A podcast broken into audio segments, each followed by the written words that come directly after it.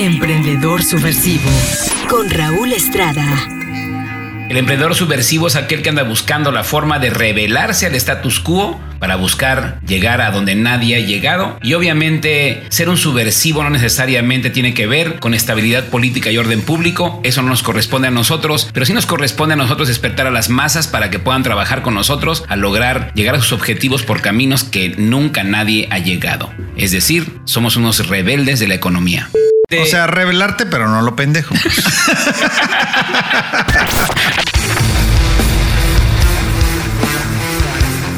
Hola, hola amigos, ¿cómo están? Soy Raúl Estrada y te doy la más cordial de las bienvenidas a este podcast donde mi única misión es inspirarte a que seas mejor que ayer, inspirarte para que des ese paso que te tiene atrapado y que venzas tus miedos porque recuerda, detrás del miedo se encuentra la felicidad. Así que ponte las pilas, abróchate el cinturón porque comenzamos.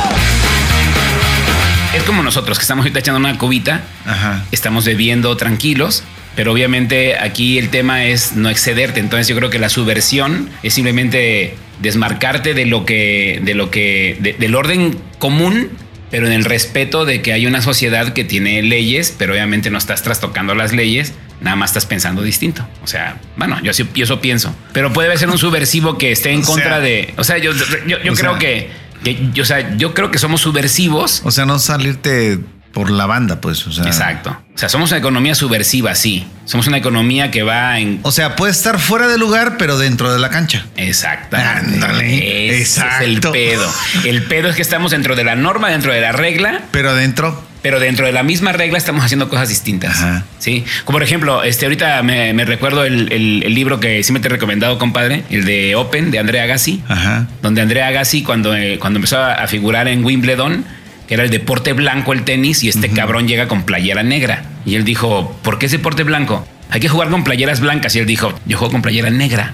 Entonces obviamente, se su- se- o sea, fue un hombre subversivo a lo que era el tema del tenis, pero no dejaba de destacar por ser un buen tenista, nada más se reveló a que, de hecho, de Andrea Agassi para acá, el tenis ya no es el deporte blanco. Se le llama deporte blanco por tradición. Yo lo entiendo más fácil así como que subversivo es estar en fuera de lugar, como en el fútbol, estar en fuera de lugar dentro de la cancha, pero ya cuando te pasas es cuando quieres tirar un centro desde, desde fuera de la banda. güey. Exactamente. O sea, ya no. Ya no. Entonces está chido ser emprendedor subversivo, pero haciendo cosas diferentes. Exacto.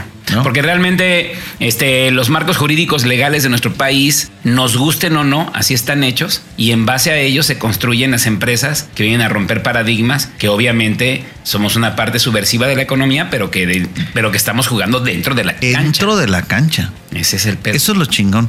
O sea, somos legalmente subversivos. Eso es. Hasta cabrón ese Está tema. chingón. Es una subversión. legalmente legal. subversivos. Porque tú puedes agarrarte a la ley y la puedes agarrarte como, como receta de cocina, ¿eh? O sea, decir, es que la ley dice esto y, y te la agarras como receta de cocina y no te sales de ahí. Pero, pero sí te puedes pasar los límites dentro de la legalidad, pues. Pero fíjate que, que, como tú te apegas siempre al status quo, a la ley, entonces no, no evolucionamos como sociedad. Si nos apegáramos a la ley, por ejemplo, hace 50, 60 años las mujeres no votaban. Pero hoy en día la mujer ya tiene voto, tiene, tiene voz y voto en la sociedad y, y- y no ha pasado ni un siglo de eso. Entonces realmente la ley no es un manifiesto de la verdad. La ley se puede, sub- o sea, podemos ser subversivos a la ley dentro de la regla y crear y, y romper un dogma de lo que tenemos que hacer a través de lo que estamos haciendo. Y eso es lo que estamos haciendo. Porque además no descubrimos nada. No, O sea, realmente no estamos descubriendo nada, no es, no somos acá como los pinches súper, súper tocados, no, No, lo somos. no, pinche. Realmente todo está ahí. es que Realmente es, es todo que a Gabriel está- Belloso lo tocó Dios. O sea, realmente todo ya estaba escrito, ya estaba dentro del marco jurídico legal, ya estaba todo y simple y sencillamente lo que hicimos fue, pues, subversivamente tocar la ley. Y, y- y aparte, pero, pero, pero subversivamente es bien chistoso porque si hablamos del network marketing, compadre, el network marketing pues es relativamente joven. O sea, realmente hablemos de network marketing desde Amway en, el, en, el, año 59 en Estados Unidos y en el 71 la Comisión Federal de Comercio de los Estados Unidos los demanda porque dicen que es un negocio piramidal y una demanda que dura un chingo de años. Amway gana la demanda y entonces establece que el network marketing es una industria seria de distribución de productos a través de la recomendación. Ok, pero obviamente para darle veracidad a esa industria hubo que haber un producto que se distribuyera. Pero ¿y, y, y si quitamos el producto? Y si dejamos el liderazgo por encima del producto, uh -huh. y si evitamos que nada más gane una empresa, y si evitamos que ganemos todos creando un fondo, ¿cuál es el problema? ¿Y por qué tiene que haber un producto? Es, es, es, esa es la parte de que somos, somos obviamente personas que estamos siendo subversivos de la economía, que ya rompió el paradigma. O sea, aquí el tema es que el, el, el, network marketing multinivel rompe un paradigma de la forma de distribuir productos y de la economía, pero nosotros estamos rompiendo un paradigma del paradigma que se rompió. Entonces estamos obviamente cambiando las reglas del juego y no lo estamos haciendo por encima de la ley, sino dentro de la cancha. Entonces somos subversivos dentro de la cancha. Está chido, ¿no? O sea, no es un tema de que, ay, te ruego que me creas, no. Llega o sea, realmente la diferencia con todo el network marketing y con multiniveles que realmente no te desprendes de nada. No. ¿Por qué? Porque pagas la cuota o el ingreso, no sé cómo lo llames, a donde vas a ser cliente, a donde vas a ser distribuidor independiente. Te llega una crema, Entonces un tú sueltas una lana y pero a cambio te llega un producto. Entonces dices tú, ah, chinga, pues no perdí nada. O sea, aquí tengo el producto, ya sea que me lo embarre, uh -huh. que me lo trague, que me lo unte. O se lo unte. O, a, o se lo unte, a ver qué chingados. Pero, pero entonces ahí ya no, o sea, ya sientes, ya, ya tienes un, certi, un, un sentido de, de, de que no te desprendiste de nada. Te sigue perteneciendo a algo. Y acá lo chido es que ¿por qué chingos tiene que haber un producto? O sea, el, ¿por qué el, tiene que haber un producto? El tema es que el producto mentalmente da certidumbre. Exactamente. Y al no haber producto no hay certidumbre, pero obviamente tú te estás asociando a una empresa. Es como, por ejemplo, si te asocias al Sam's Club. O sea, tú vas al Sam's Club, te dan tu credencial ahí con tu foto que sale en blanco y negro, así todo bien feo, uh -huh. y sales con tu foto del Sam's Club. Feo. Y realmente, y Sí te cobran, y te cobran 500 varos. Depende. por ejemplo, yo, yo compré la, la chingona, la, la Black. O sea, yo tengo la Sam's Club Black. Para que salieras más nítido. No, no, no, porque me dijeron que. No, no, no, no, no. O sea, yo compré, yo compré la, la Ah, Sam's pensé Club. que- Ah, mira, yo pensé saqué, que era- era yo para que la saliera Sam's más Club, nítido. Club y aquí tengo, mira, aquí lo tengo. en mis está manos. diferente a la mía, ¿eh? A La huevo. mía es amarilla, güey. Y obviamente Sí está más aquí, de nítida, todo ¿o lo que yo compro, me dan el 5%, me lo reintegran. güey. Oye, te sales, sí sales más nítido. Pero al final del día, a lo que voy es que yo pagué 1100 varos, güey. Pero me regresan el 5% de mis sea, te compras. metieron 600. O sea, entonces yo, yo lo que le apuesto es que Yo al pagué final del día, 400, güey. Al final del día, yo lo que le apuesto es que para dentro de un año ya haya recuperado los mis 100 varos y mi próxima membresía me salga gratis. O sea, realmente es una. O sea, si Dios te lo da de vida, No sé, güey. no sé si muy futurista, pero compré esta de 1100 Dios varos. te la da de Pero. ¿qué pasa si yo no voy al Sams? Pues ya te la pelas nice. Pero si voy diario, ¿qué pedo? O sea, si yo tuviera un barrote y vendiera, encargar yo y vendiera caguamas o vendiera cuernitos, pues está bien porque ahí me puedo surtir como cualquier güey en una cafetería, como lo hacía en mi cafetería yo. Pero hoy, por ejemplo, no tengo cafetería, entonces voy al Sams caño de obispo. Pero aún así le apuesto que cuando voy al Sams con el 5% que me regresan, porque tengo un estado de cuenta, yo sé que esta madre me va a salir el año que entra. Ahora, si no me sale, si no me sale el tiro, pues entonces el año que entra compro la de, como la tuya, güey, de 500 ¿Por baros, qué? güey. Porque aparte vas y compras dos litros y medio de crema corporal, güey. Y aparte me encanta Dos comprar. litros y medio, pues sí, van- te van a durar un 20, li- año. y 20 litros de Downy. Pinches inteligentes. los 20 del litros de Sam's, ¿verdad? Downy Ajá. a huevo, güey. Y aparte compro. Y compras paquetes de salchichas. ya tengo 150 pasta de dientes salchichas. para que Ajá. me cepille los dientes cuando seas chimuelo. Y 20, 20 kilos de jabón en polvo, ¿no? A huevo, güey, sí, Sí, güey. está cabrón que vayas como Sí. cada 15 Vieja, voy por el pan y llegas con 85 cuernitos a la casa, güey. Está cabrón. Pero bueno, Sí. Pero eso. básicamente la asociación ahí con el Sams, la pregunta es, ¿es buena o mala? ¿Es buena? Por supuesto que es buena. ¿Ganas o pierdes? Mm, Ni ¿ganas? ganas, ni ganas ni pierdes. Yo creo que, que ganas. Yo, yo creo que sí ganas, fíjate. Yo creo que sí ganas. Yo. Lo que estés buscando. Tal vez status quo, porque no es lo mismo ir a comprar a la tienda de la esquina que ir al Sam's.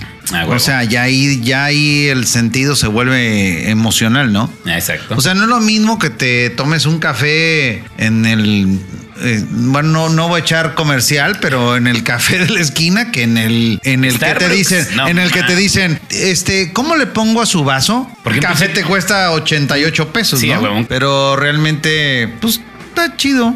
Sí, está chingón. Está chido tener la, esa, la, la, la Sam's Black. Pero estás de acuerdo de Pero yo tengo la Sam's Yellow, Pero fíjate que cuando Sam's Club que cuesta 650 pesos menos que la tuya.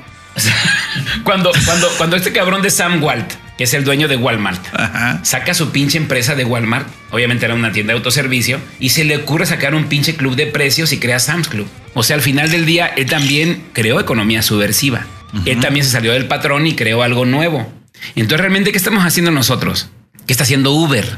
Todos los usuarios amamos Uber y perdónenme los taxistas que me están escuchando, amamos Uber, güey. Uber nos factura, cabrón. Fíjate que- Uber nos recibe un güey en la casa y aparte sabemos a qué horas va a llegar y aparte si el carro no nos gusta, si está mal calificado, no lo aceptamos y aparte si el carro llega sucio, no te subes al carro, de cancelas la, la petición, te pregunta Uber por qué la cancelas, porque el carro viene sucio, porque el carro apesta y no te cobra nada Uber y obviamente eso en los taxis, Pero- ¿cuándo chingados? Pero también los uberistas, también los choferes te pueden descalificar a ti como usuario. Ah, ¿eh?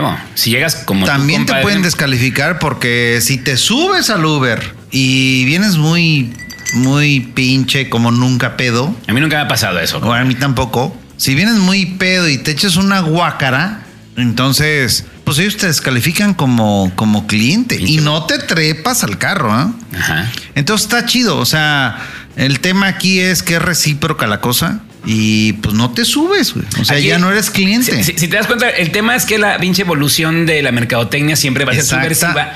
Siempre va a ser subversiva porque soy el- la palabra subversiva, siempre subversivo como que lo ligamos a los pinches sandinistas, al ZLN, al subcomandante Marcos. Subversivo es todo lo que se contrapone a un orden establecido. No necesariamente tiene que ser agarrarse a balazos y matar Desordenado. gente. No, no, no, no, no. Subversivo es que simple y sencillamente buscamos nuevos caminos para llegar a donde queremos llegar. Por eso me encantó iniciar esto con el concepto. Exacto. Y para allá vamos, mi querido compadre y amigo Gabriel Belloso. Entonces, yo soy, este, bueno, pues estamos aquí. ah, bueno, ya estamos entrados aquí en la plática. En el emprendedor subversivo, yo soy Raúl Estrada y tengo el gran honor de estar aquí frente a frente con, con mi primer sí. Pero realmente estoy muy contento, muy orgulloso, muy agradecido de estar aquí sentado frente a frente con uno de los pilares más importantes de este movimiento de economía social subversiva que hemos creado, llamado Ciclos. Y bueno, pues esta entrega que hoy, hoy les hacemos a ustedes, eh, como se dieron cuenta, la introducción ha sido un poquito larga, pero realmente estoy muy, muy contento porque la idea de esta información que les estamos dando a ustedes, primeramente es que se pasen un rato agradable escuchándonos eh, y luego si nuestro mensaje puede dejarte algo positivo en tu vida, es eso, que no, no tienes nada que perder. Y hoy, el día, hoy en día estoy aquí frente a Gabriel porque quiero que conozcan a Gabriel. Realmente Gabriel este, es, es mi amigo, es mi vecino, es mi socio, este, es, mi, es charro, es, es mi cómplice. Su familia y yo hemos creado una amistad fuerte, sólida y realmente estamos unidos en una visión súper chingona. Y bueno, pues este, bienvenido Gabriel, No, aquí a pues. Emprendedor Subversivo. ¿Cómo estás, Gabriel? Bien, encantado de estar aquí. Realmente, este, iniciamos este podcast con el concepto de, de qué es subversivo para que todos estemos en contexto. Pero bueno, somos vecinos. Hoy nos decimos compadres porque tenemos más de 250 mil kilómetros recorridos juntos. Sí, ya. Este. Y por Cinco eso nos decimos, planeta Tierra, más nos decimos compadres, somos vecinos y, y nada fue planeado, no somos como Pinky, Pinky cerebro. Cerebro. Sí.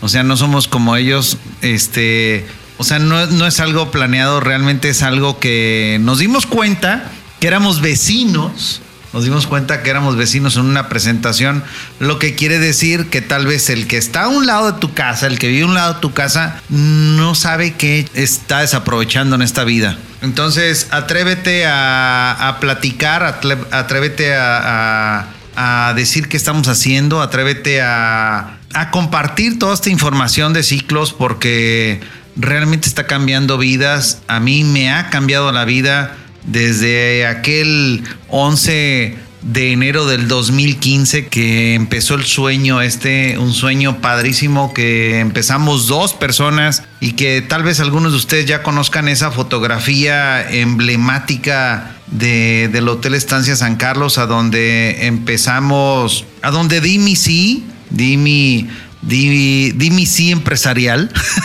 Sí. Yo digo que esto es un matrimonio un matrimonio empresarial, ahí di, ahí di el sí. Y bueno, ahí empezamos dos soñadores y ahí empezamos a soñar y cuando fuéramos 10 y cuando fuéramos 100 y cuando fuéramos mil. Y que creen que ya somos cerca de seis mil, entonces quiere decir que los sueños se cumplen. Y bueno, mi querido compadre, Ah, mira, yo mire. contento de estar en esta, en esta plática del emprendedor subversivo. Realmente estoy contento. No sé si sea el primero, el segundo, el tercero, el quinto. No el primer- sé. Eres el primer entrevistado de esta saga de, de- de podcast. Y mira, Gabriel, para mí es súper, pero súper importante. Tú eres un pilar fundamental, no nada más en ciclos.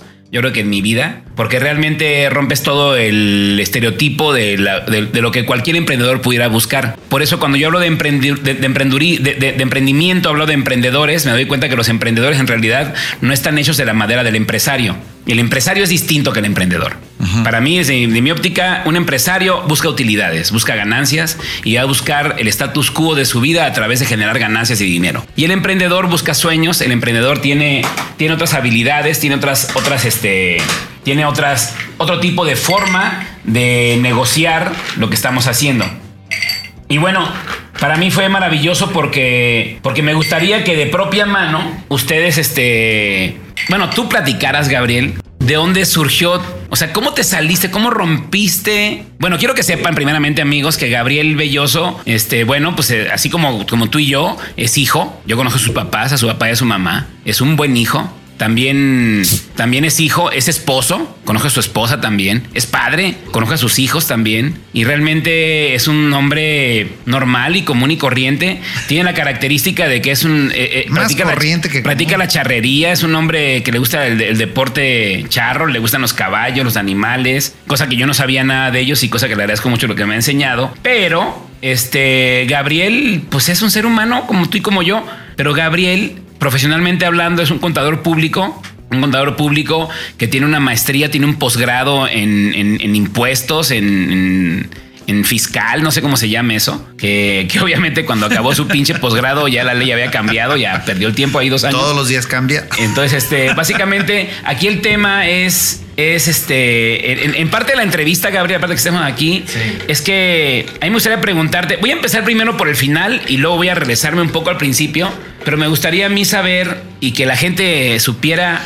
qué chingados andabas buscando tú el día que por alguna razón nos conocimos, ¿cuál fue lo que te, lo que te impulsó a ti Tener un despacho, Gabriel tiene un despacho muy reconocido aquí en Nayarit, lleva la contabilidad de hoteles, de negocios, etcétera. Y sin embargo, Gabriel dijo, pues chingue su madre, ya ahí muere. Y de pronto yo a Gabriel, eh, eh, él dice que me vio antes en una reunión en otro hotel, yo no me acuerdo. Y yo de pronto veo sentado a un cabrón ahí y no sé quién es. Entonces, ahí me gustaría que Gabriel les contara a ustedes cómo llegó aquí y qué andaba buscando, qué es lo que pasa. A ver, Gabriel, cuéntanos. Sí, efectivamente, yo te conocí este, sin que tú te dieras cuenta. Pues, fue una presentación que hiciste así muy ágil, muy, muy padre. Y mi impresión, mi primera impresión fue: yo me le voy a acercar a. Yo me lo voy a acercar a esta persona. No lo quiero decir aquí, pero yo dije: no, este güey es un chingón. Y, y bueno, yo estaba en mi despacho, un despacho contable de una oficina de 5 por 5 y un día yo dije, ¿qué onda? O sea, ¿qué onda con mi destino que me trajo hasta este lugar lleno de papeles? Este, y yo dije, no, qué, qué mala onda este destino que me trajo hasta acá. Y ahí empecé a, a revolucionar mi mente sin saber realmente qué estaba buscando. Pero sí te preguntaste, o sea, o sea, si un día llegó así como, como la reflexión de preguntarte, ¿será que esta es mi vida? O sea, sí, sí, Sí, pensar, realmente sí. Neta, ¿será que voy a acabarme aquí? No, no, yo dije, qué culero es mi destino. O sea, yo dije, Pero, pero, pero entendamos algo, a ti te encanta la contabilidad. Me porque- encanta. Bueno, quiero que sepan, para los que nos, que nos escuchan, que Gabriel es el contador general de las cooperativas y lo hace de manera bien chingona. Gabriel está en contacto siempre, siempre está actualizado. Gabriel es un cuate que, que siempre que hay un curso nuevo del SAT, innovación, todo lo que tiene que ver, él está en primera fila aprendiendo su carrera. Mi pregunta es, pese al amor a tu carrera, ¿te, ¿tenías todavía así como que, ¿qué pedo? ¿Qué ¿No es- pedo? ¿No es suficiente? no, no, no, o sea, O sea, no te llena nada, cabrón. ¿Qué pedo contigo? O sea- ¿Era muy chiquita la contabilidad para ti? No, o sea, yo dije, ¿qué pedo? O sea, todos los días aquí en un espacio de 5 por 5 lleno de papeles y, y de ahí para dónde. Yo tenía unos santitos ahí que me había regalado mi mamá. A San Gabriel, a- al Arcángel San Miguel y a todos los arcángeles. Y entonces yo llegaba todos los días y ahí les hacía un, una... Una ¿Cómo se llama? Una reverencia. Y decía, bueno, todos los días voy a hacer esto, ¿qué onda? ¿No? Y entonces ahí mi mente empezó como a buscar algo. ¿Qué? No sé. Pero se salió. También mi mente fue subversiva, fíjate. Mi mente fue subversiva porque dentro de la mente estaba buscando otra cosa. O sea, estaba como salirse, como, como tirar un penal. Este, o sea, no sé, o, tal vez tirar un pinche centro en la línea, pero dentro de la línea. Entonces, yo empecé a buscar algo que no sabía qué era. Eso no es chingón. E- Eso es lo más chingón. no sabía qué era porque ahí se me revoluciona esta, ahí se me revoluciona la mente y justamente atraigo esa parte, atraigo esa parte porque no, no sé qué tanto tiempo pasó cuando me habla un amigo y me dice, ven porque te quiero platicar de, de un negocio que te vas a sacar de ser contador público y te va a sacar de esas, de esas cuatro paredes, ¿no? Este, voy con él, mi querido amigo Daniel Botello, un contador, Y pasazo, sí, lo conozco. contador, colega mío, y gracias a él, gracias a él fue que te conocí, mi querido, mi querido compadre, porque él fue el que me llevó a esa presentación donde yo dije, a este cabrón me lo voy a pegar. así pasó, así pasó. Eso fue lo que busqué sin saber qué y lo encontré. Realmente para mí esto se ha hecho una pasión. Y- y, Gabriel, eh, de esto hablamos de 2014 por ahí. 2014. 2014, tal vez agosto.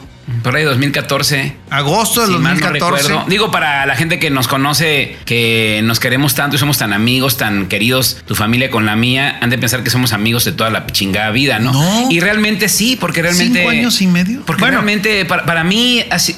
Bueno, en este mundo terrenal cinco porque, años porque- y medio, ¿no? por- porque- pero, pero realmente sí eres un amigo de toda la vida, porque realmente mi vida en los últimos años ha sido impresionantemente ha cambiado muchísimo. Entonces realmente hay amigos de toda la vida, de muchos años, pero hay amigos que realmente llegan a impactarte tu vida. Pero mi pregunta es, ¿recuerdas cuando te hice la propuesta de lo que íbamos a hacer aquí? Y nos conocimos, empezamos a trabajar en otra red. Mi pregunta es, este, te voy a platicar un poquito. Yo me dijeron que no un chingo de veces durante casi medio año. Y cuando te conté a ti el proyecto y, y desde ciclos tú me dijiste sí.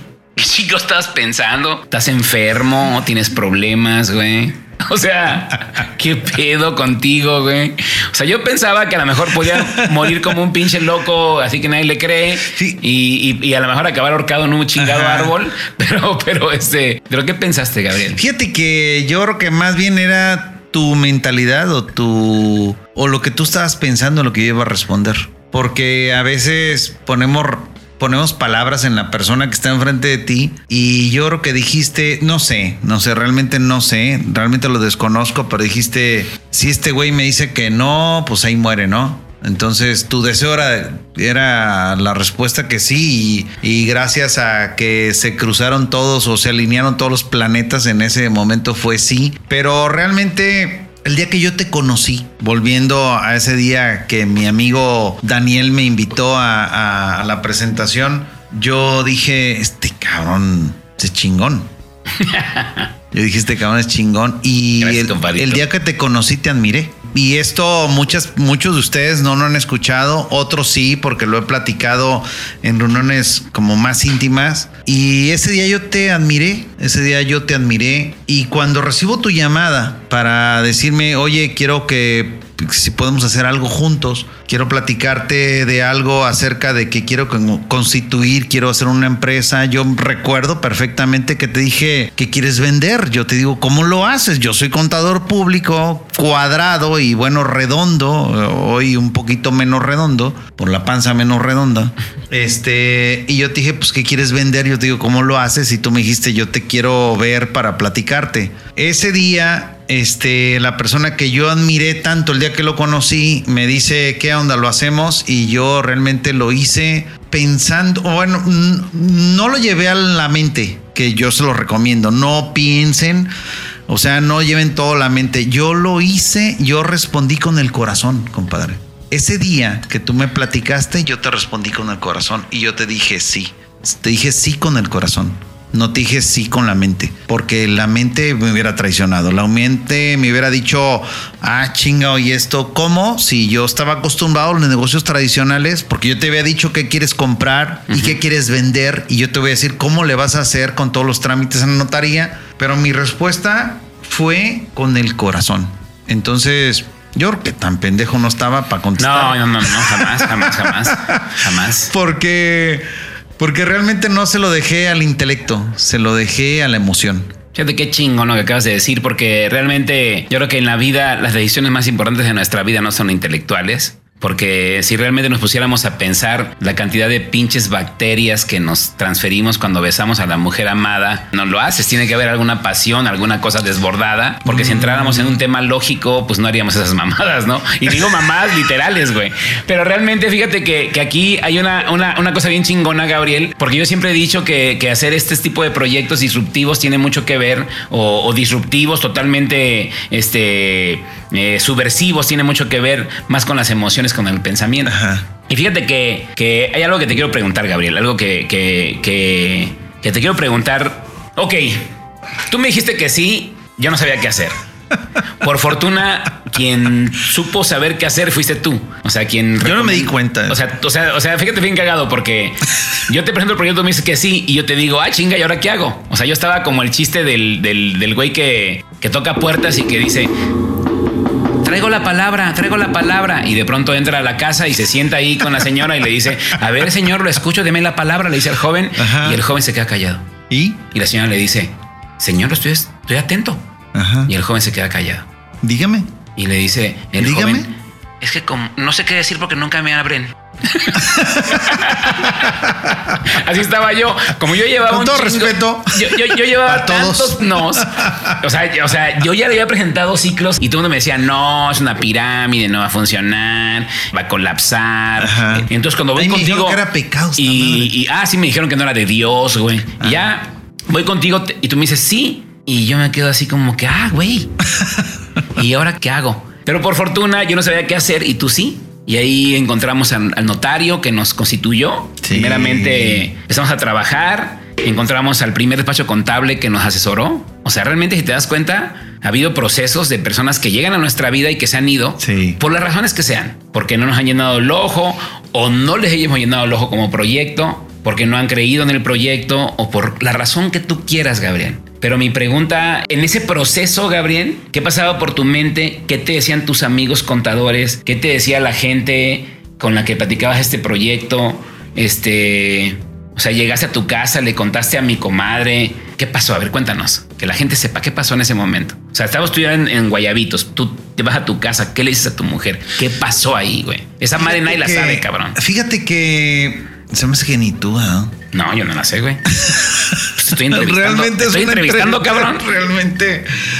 Fíjate que el día que me platicaste, recuerdo que estábamos echando este, una hamburguesa, unas chelas, nos fuimos a la palapa, que a la palapa del Hotel Rincón, ahí de, de en Guayabitos, y no pensé en nadie, no pensé en nadie. Pensé en hacerlo legalmente. Pensé en, pues obviamente yo contador público cuadrado, y redondo. Entonces yo pensé en, hacerlo legal. Mm, recuerdo que regresé a Tepic Yo venía con uno de mis auxiliares, con uno de mis contadores del despacho y, y empezamos a platicar acerca de una, de, de una forma de organizarnos todas las personas físicas y de una forma de, mm, no de cómo integrar las personas físicas, sino de una forma de cómo asegurar lo que las personas iban a poner en ese fondo. Y yo pensé en un fideicomiso y veníamos platicando. Yo creo que todo el tema fue más, más que cómo asociarnos personas físicas, el tema fue cómo asegurar lo que pusieron las personas en el fondo.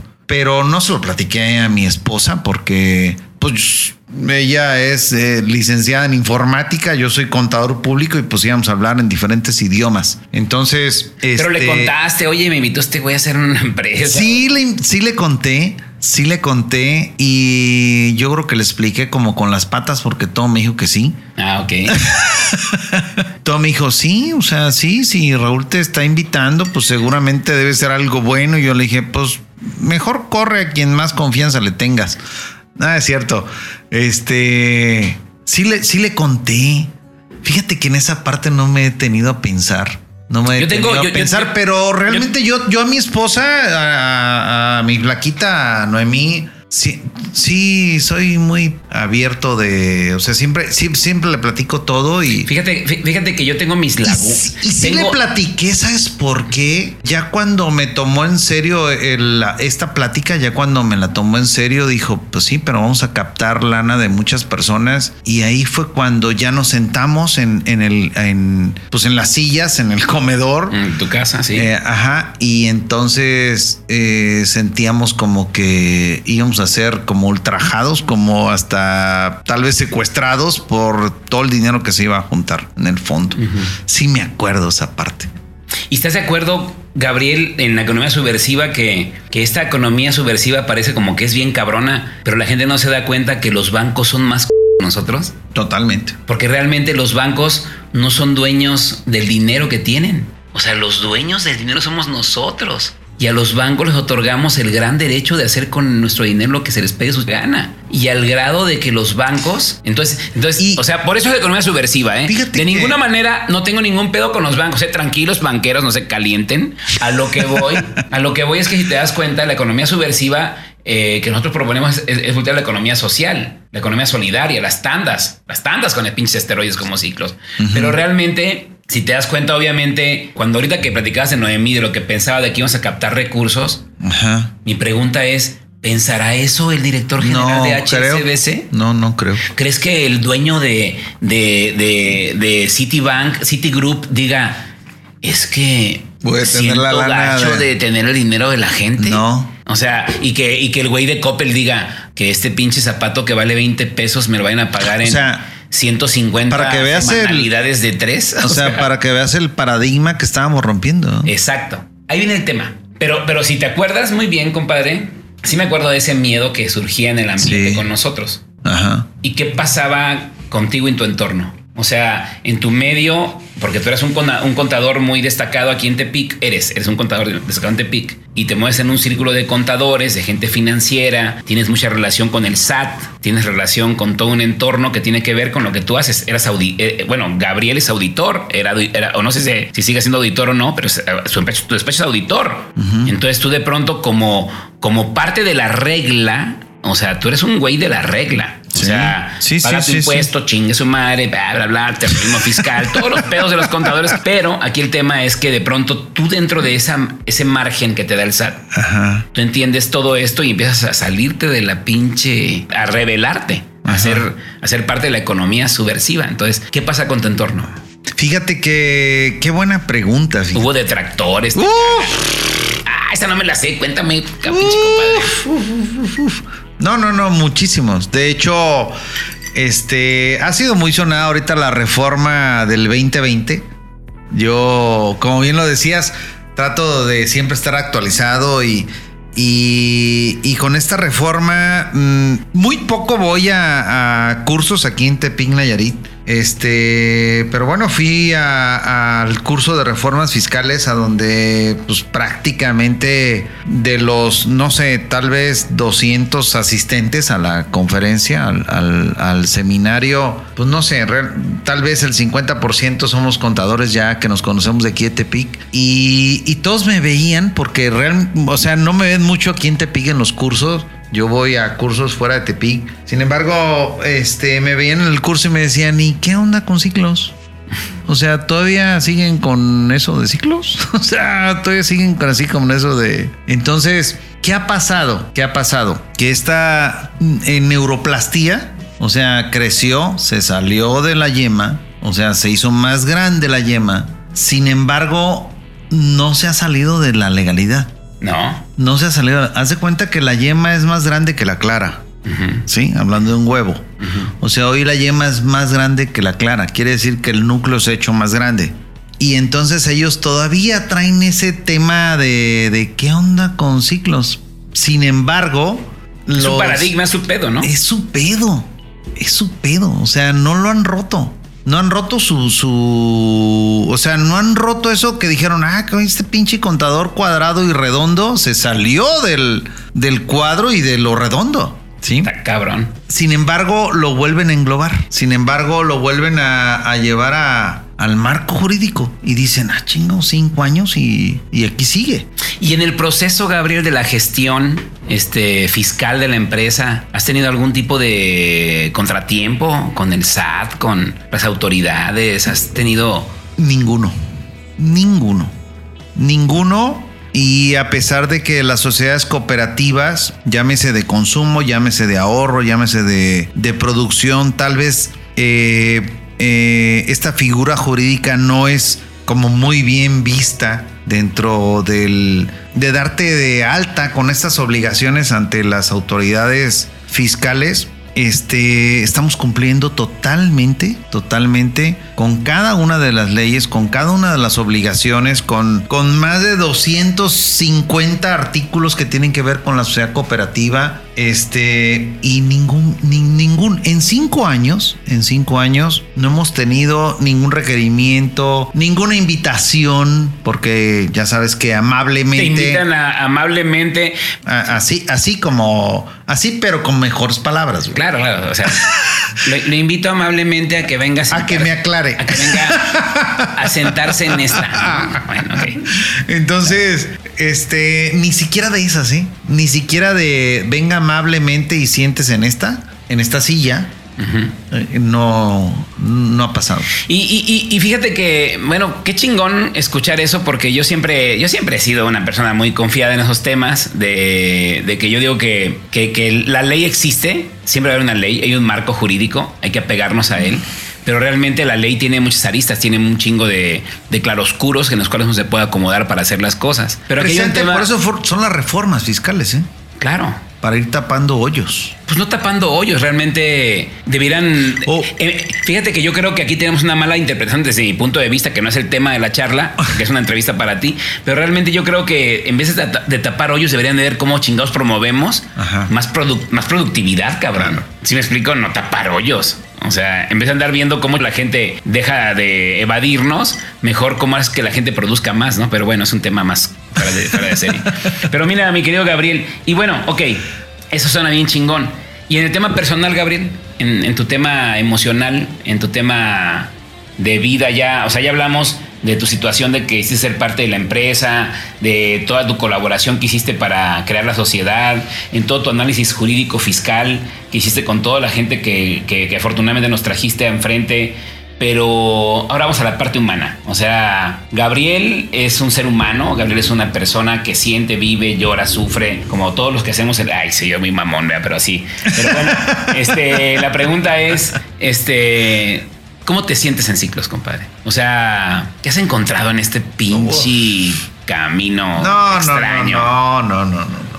Soy apasionado de lo que hago, soy muy apasionado. A mí la contabilidad es algo que me apasiona muchísimo. La contabilidad me apasiona a un grado tal que, que, para mí no es trabajo hacer una contabilidad. Para mí, para mí la contabilidad es pasión. No, no, no. Para mí no es trabajo. Este, el deporte que hago, tú sabes que soy charro. Ya lo platicaste en un inicio, soy charro. Tengo, yo no me acuerdo haber tenido una mascota de un, un perro de mascota.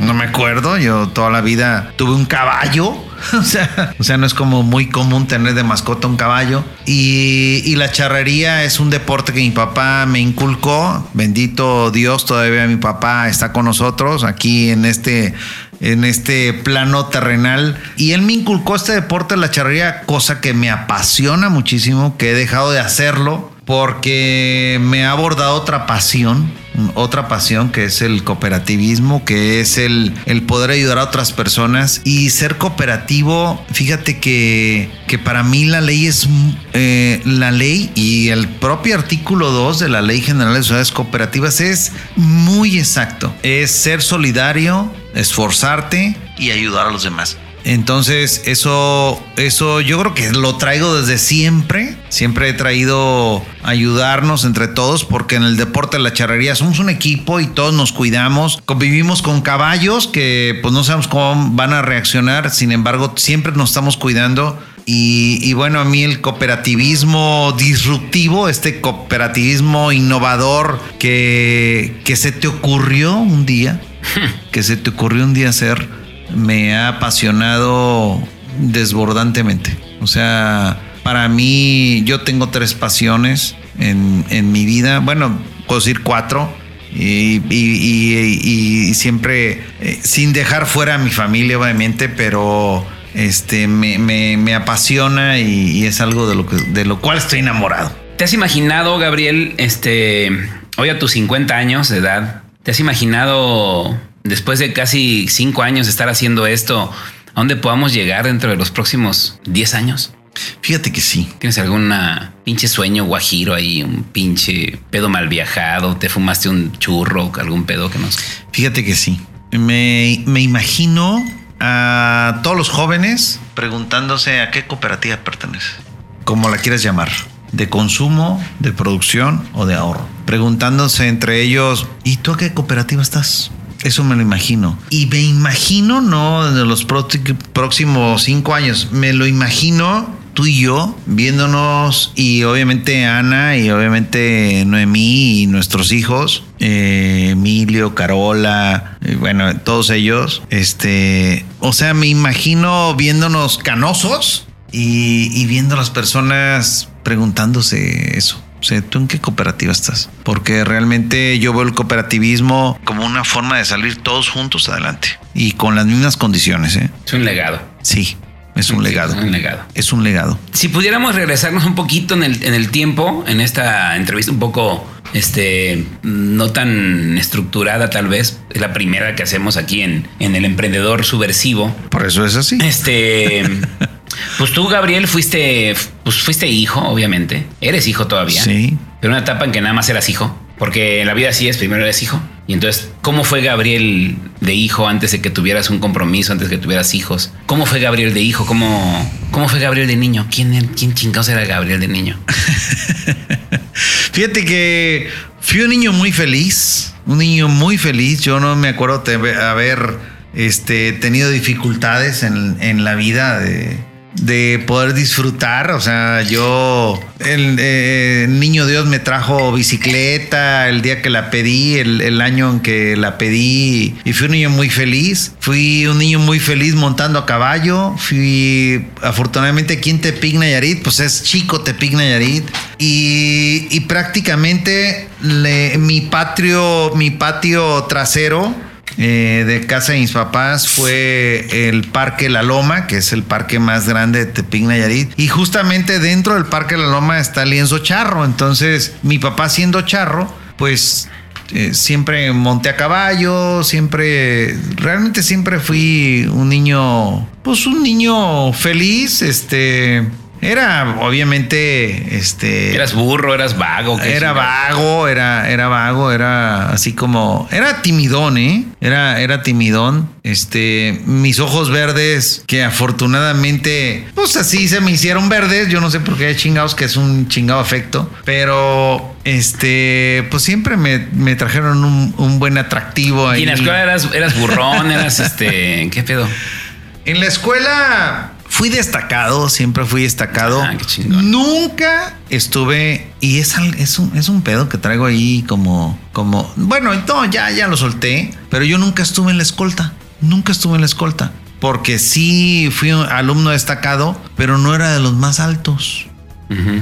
Y entonces cuando yo estaba en la primaria, pues, pues el que estaba en la escolta era el más alto. Entonces nunca estuve en la escolta. Ah. Pero ¿qué crees? Cuando fui este miembro de los charros, ya un, un- un charro que formaba parte del, del consejo directivo, fui el tesorero de los charros y yo me autonombré abanderado de la escolta.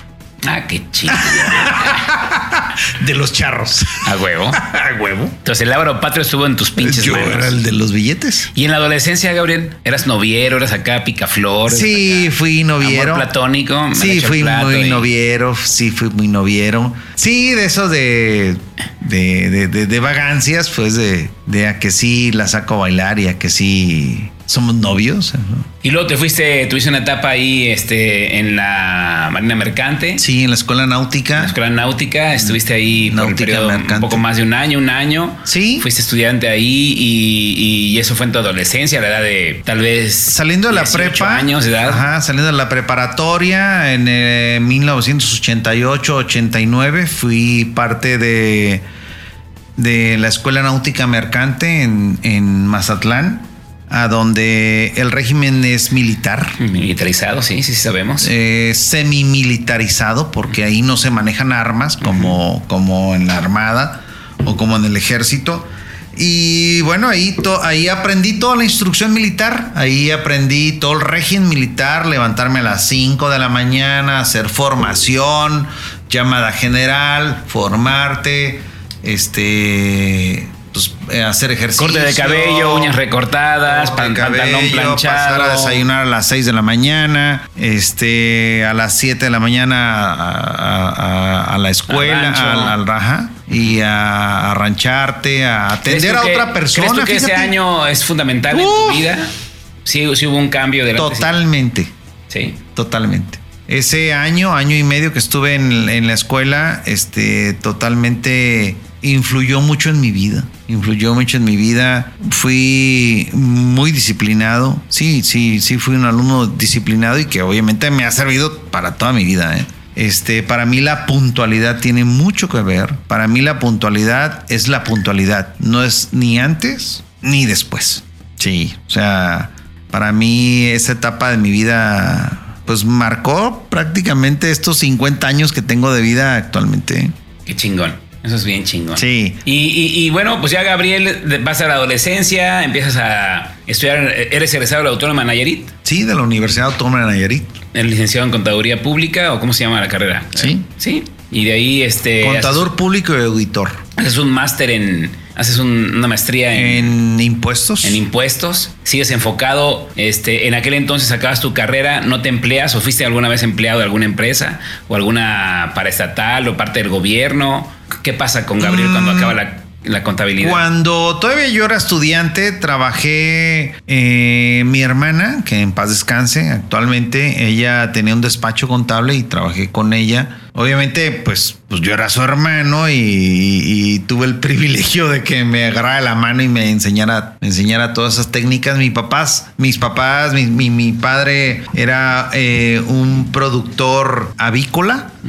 O sea, tenía una granja de, de- de gallinas y, y porcina también, tenía una granja porcina y, y él era productor, totalmente productor.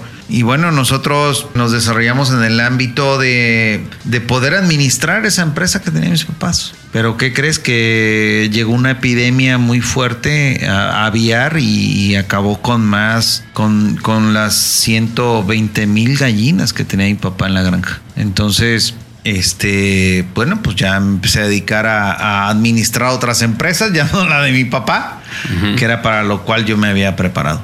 Y de ahí de la contabilidad vino tu, tu máster de impuestos. ¿Y cuándo nace el despacho de Gabriel Belloso con este, Contabilidad? El despacho nace en el año 2005. En el año 2005. Yo egresé en 1994 de la universidad. O sea, quiere decir que a los nueve años puse mi despacho de forma independiente. ¿Por qué? Porque del 94 al 2005 este, me empleé. Trabajé para el gobierno del estado Nayarit en el área de auditoría fiscal.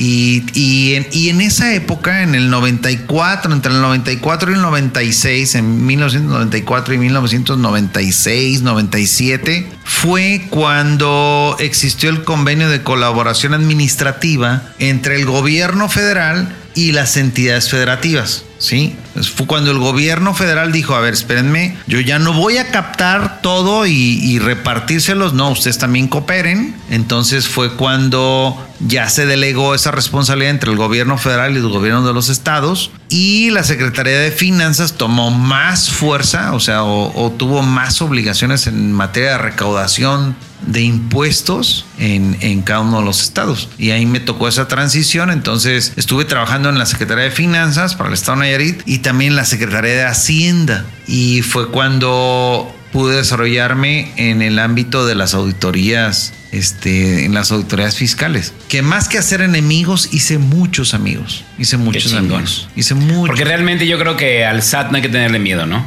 No, O sea, yo creo que, que al fisco no hay que tenerle miedo. O por sea, supuesto que no. No hay que tenerle miedo a nada. Yo creo que realmente todo se puede aclarar, todo se puede negociar. En la vida todo hay que enfrentarlo, hay que encararlo, hay que... Y digo, para toda la gente que nos escucha, no le tengan miedo Claro. a- al fisco, no le tengan miedo a los impuestos. Hay que sentarse, hay que entenderlos, hay que estudiarlos, hay que Hay conocerlos. que cooperar, ¿eh? Y hay que cooperar, hay que mocharse con el país, porque este país funciona de contribuciones, ¿eh? así que cáiganse. Sí, realmente tú lo que tienes que hacer es cumplir con tus obligaciones y, y- y, bueno, tú cumples con tus obligaciones y tal vez el otro no está haciendo lo que tiene que hacer, pero tú Ese no es tu pedo. tienes que cumplir con tus Ese no es tu obligaciones. pedo. Uno tiene que comprometerse con nuestro, con nuestro compromiso. ¿Estás de acuerdo? Y bueno, compadrito, pues, ¿qué te puedo preguntar, compadre? Este, ¿qué te puedo decir? Conozco tu familia, conozco a Noemí, este, mi comadre, también miembro del consejo de administración, conozco a tus hijos. Sé que eres un gran padre, que eres un gran amigo. Pero este, ya para terminar esta charla que ya estaba, tenemos que llevarla a final. ¿Cuál sería el peor consejo que has recibido en tu vida, compadre? O sea, un consejo que te hayan dado que al final del día no haya sido tan positivo. O- Fíjate que- ¿Qué te han dicho alguna vez que tú dijiste no, ni madres? Te lo voy a resumir en tres palabras. No lo hagas. O sea, hubo, hubo gente que te dijo no lo hagas. Algo. Anyway. No lo hagas. ¿Y tú qué hiciste? Lo hice. Ah, huevo. y, y- y- y el mejor consejo, compadre. El mejor consejo que he recibido. Ay, qué buena pregunta, fíjate. ¿Cuál ha sido un consejo así que tú digas, ah, qué chingón, buen consejo? El mejor consejo que he recibido es, y esto lo digo por, por mi familia, por, por Carolina, por Gaby, por Noemí, y los chiquitos que todavía no opinaban, pero con su mirada lo asentaron. El mejor consejo fue, just do it, solo hazlo. Hazlo. Great. Late. Great, ese es lo más chingón. Pues mira, compadre, este, la verdad es que está bien chingón estar aquí. Podemos platicar aquí horas y horas Sí. de un chingo de temas que yo no conocía, no sabía, de Gabriel Belloso, y que mucha gente escuchando aquí al emprendedor subversivo tampoco los conoce. Pero realmente ser subversivo no tiene nada que ver con ser una persona que tenga dotes acá de pinche superhéroe. No estamos aquí con Massinger Z, ni con el Superman, ni de Aquaman, ni el Capitán América. Somos güeyes sumamente ordinarios que simple y sencillamente decidimos no tener miedo y aventarnos a hacer cosas distintas. Entonces, si tú, si tú escuchas este podcast, este, tú también lo puedes ser. O sea, cualquier persona común y corriente como nosotros podemos hacer cosas extraordinarias por el simple hecho de permitírnoslas. Pero ¿saben qué es lo más chingón? Que al final del día, más allá del resultado, el hecho de hacerlos nos hace profundamente felices y esa felicidad no se paga ni con cualquier pinche cantidad de dinero. Realmente lo que estamos haciendo nosotros es impulsar a la gente a que no se enfoque únicamente en las ganancias, sino que se enfoque realmente en las experiencias para que logremos ser felices. Yo